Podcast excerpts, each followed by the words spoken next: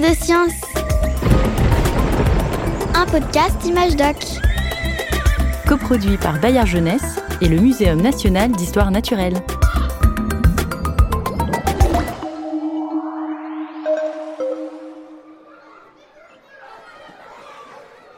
Je me souviens qu'au milieu de ma cour de récré à l'école, il y avait un noyer.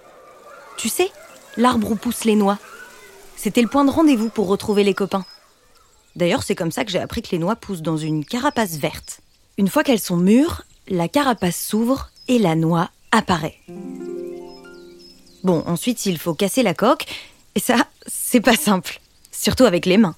On les lançait sur le sol, on sautait dessus, et parfois, on les ouvrait, mais euh, on écrasait ce qu'il y avait dedans. Je me souviens qu'un jour, on était autour de l'arbre avec les copains, on parlait des vacances qui arrivaient, je crois, et là, c'était trop bizarre. On aurait dit que l'arbre nous attaquait. Bah, ça vient d'où? C'est quoi ça? Ça tombe de l'arbre? C'est drôle. Et y a quelqu'un dans l'arbre qui nous lance des noix là? Mais.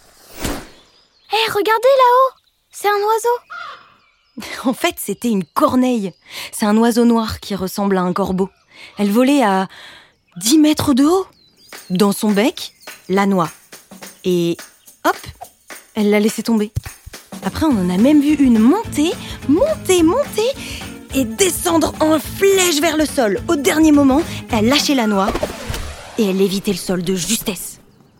En fait, elle prenait un maximum de vitesse pour que la noix heurte le sol et se brise.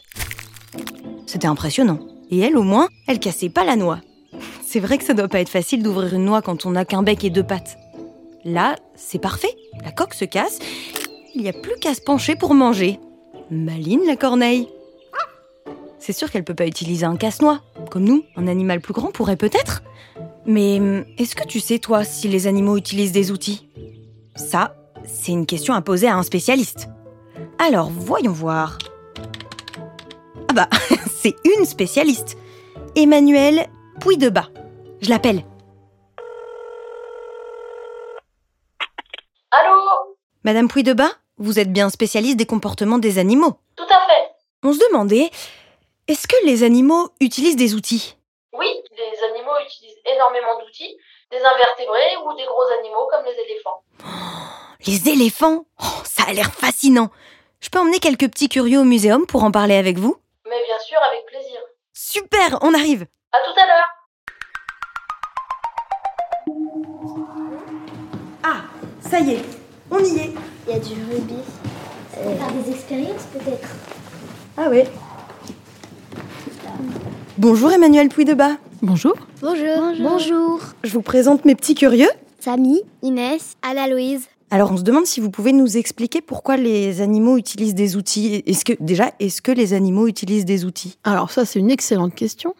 Mais d'abord, on pourrait peut-être se mettre d'accord sur ce que c'est qu'un outil. Est-ce que vous savez ce que c'est un outil, les enfants? Moi, je dirais qu'un outil, euh, ça nous sert dans la vie de tous les jours. Une cuillère, c'est c'est un outil. Ouais, une cuillère, c'est un outil. Les filles, vous avez une idée? Un outil, c'est un objet qui peut t'aider à faire ce que tu ne peux pas faire sans l'outil. Hmm, un outil, ça sert à t'aider dans la vie? Très bien. Bah, on a tous les éléments là pour répondre, c'est super. Donc un outil, c'est un objet qui est détaché. Par exemple, ça peut pas être mon pouce. Mon pouce, c'est pas un outil, c'est sur moi. Donc c'est un objet qui est détaché et qu'on va utiliser, comme vous avez dit, dans la vie quotidienne pour atteindre un objectif qu'on ne peut pas atteindre sans outil. C'est exactement, voilà, si on cumule tous les trois, ben on a la bonne définition de l'outil. Est-ce qu'un lit, c'est un, un outil? Ah bah oui, un lit, c'est un outil pour dormir. Et d'ailleurs, il y a des animaux qui utilisent des nids pour dormir. Les chimpanzés, par exemple, ils se fabriquent un nid tous les jours pour dormir. Tous les jours? Ouais, tous les soirs, ils se fabriquent un nid pour dormir. Pourquoi, selon vous, les enfants, les animaux utilisent des outils? Pour manger? Ouais, pour manger, ils vont utiliser soit des bâtons, soit des pierres pour transformer des aliments. Par exemple, une noix qui est très dure, vous, pour casser une noix, vous allez utiliser un casse-noix. Vous n'allez pas pouvoir l'ouvrir avec les dents. Bah, Il y a des singes, comme les chimpanzés ou les singes capucins, qui vont utiliser des pierres pour casser des noix. Et ça met des mois d'apprentissage pour pouvoir réussir à casser sa noix. Il y a plus de 2000 espèces qui utilisent des outils. Les crocodiles, par exemple, et les alligators, ils se mettent des branches sur la tête pour attirer les oiseaux, parce qu'il y a des oiseaux, les aigrettes, qui utilisent les branches pour fabriquer leur nid. Et donc les crocodiles et les alligators, ils se mettent les, branches sur leur tête, ils descendent un petit peu sous la surface de l'eau, et en surface, il y a les branches qui restent, et les oiseaux, ils viennent les attraper, et paf, les crocodiles, ils en profitent pour les chasser. Vous avez euh, des idées d'animaux, vous les enfants, qui utilisent des outils? Oui, l'ours, pour se nourrir et pour pas se faire piquer, il va avec la branche, il va la mettre dans la ruche et il va prendre le miel. Ah, effectivement, il y a beaucoup d'utilisation d'outils comme ça dans le monde animal pour aller récupérer le miel. Les chimpanzés font ça aussi. Ils vont utiliser des petites branches fines pour les enfoncer dans les alvéoles et récupérer le miel. Ils font ça aussi avec les os à moelle ou aussi pour récupérer les termites. Et on sait aussi que les ours, il y a des ours qui utilisent par exemple des pierres pour se nettoyer le visage, pour s'enlever des petites échardes dans la peau. Il y a beaucoup d'utilisation d'outils dans le cadre de l'hygiène. Vous, vous vous lavez les dents? Ah oui. avec une brosse à dents? Bah, il y a des brosses à dents dans le monde animal. Les macaques, par exemple, ils utilisent des petites branches pour se nettoyer les dents. Et même des fois, des grands fils ou des grands cheveux pour se nettoyer les dents, comme nous avec du fil dentaire. J'ai une question pour vous, les enfants. Écoutez ce son.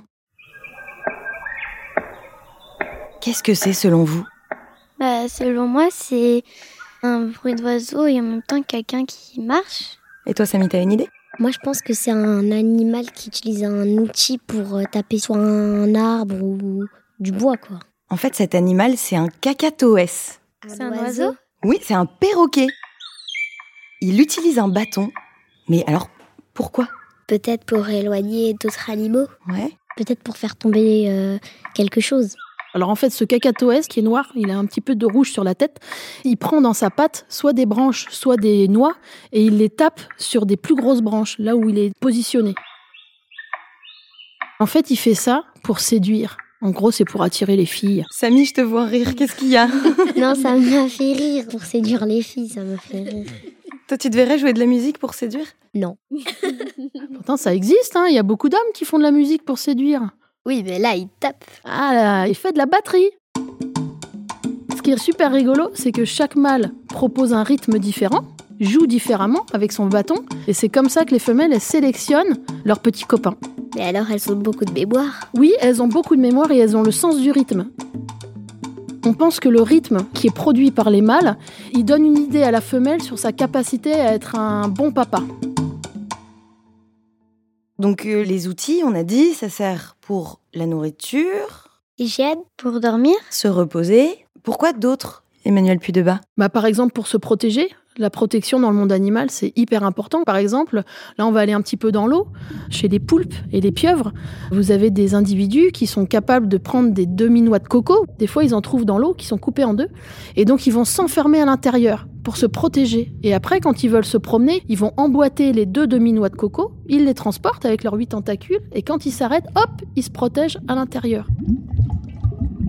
Les dauphins, par exemple, les mâles, ils sont capables d'arracher des éponges, pas l'éponge euh, que vous utilisez dans la cuisine. hein. Les éponges sont des animaux qu'on trouve au fond de l'eau, qui sont accrochés sur des rochers. Eh ben, les dauphins, il y en a qui vont les arracher du rocher pour se les positionner sur le nez. Comme ça, quand ils vont chercher de la nourriture au fond de l'eau, ça leur fait pas mal au nez. Ça les protège. C'est rigolo, ça. Et Samy, ça va te plaire parce que les mâles, des fois, ils font en cadeau aux femelles les éponges. Pour leur plaire encore. hein. Cherche pas, c'est pour ça. Quand vous étudiez le comportement des animaux, vous allez dans un zoo ou vous allez dans la nature? Les deux, mon capitaine. En fait, en fonction des questions que tu te poses, soit c'est mieux d'aller dans la nature, soit c'est mieux d'aller en zoo. Par exemple, euh, si tu veux comprendre comment les chimpanzés ils fabriquent leur nid, bah c'est mieux d'aller dans la forêt, par exemple en Ouganda. On va les voir, on, on regarde comment ils font et comment ils les fabriquent. En milieu naturel, tu vois ce qu'ils font pour de vrai, et en zoo, tu peux tester tout ce qu'ils sont capables de faire. S'il n'y avait pas le zoo, on ne saurait pas, par exemple, que les gorilles sont capables d'utiliser des outils, parce que dans leur milieu naturel, ils n'en utilisent pas. Ils n'en ont pas vraiment besoin. Donc c'est complémentaire. Quel est l'animal, du coup, qui utilise le plus d'outils? Ah, ça reste quand même les primates. Il y a plus d'une quinzaine d'espèces de primates qui utilisent des outils. C'est tous les animaux, euh, en gros, euh, qui nous ressemblent. Nous, on fait partie de la famille des primates. Donc il y a les grands singes, il y a les plus petits singes, et puis il y a aussi ce qu'on appelle les lémuriens. On les a appelés primates au début parce que justement, ils, ils utilisaient beaucoup leurs mains pour manipuler, mais c'est pas eux qui ont inventé l'outil. Qui a inventé l'outil alors? Quel animal? L'homme. Ah non.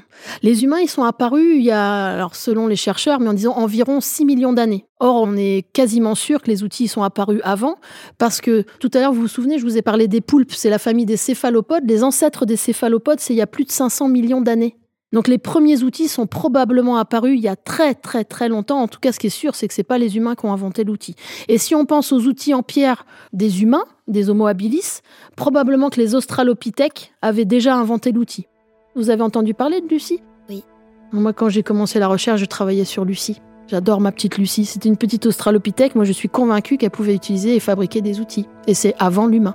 Pourquoi vous avez voulu devenir comportementaliste? Quand j'étais petite, j'étais fascinée par les animaux. Je pouvais passer euh, une journée entière à regarder une coccinelle ou une libellule.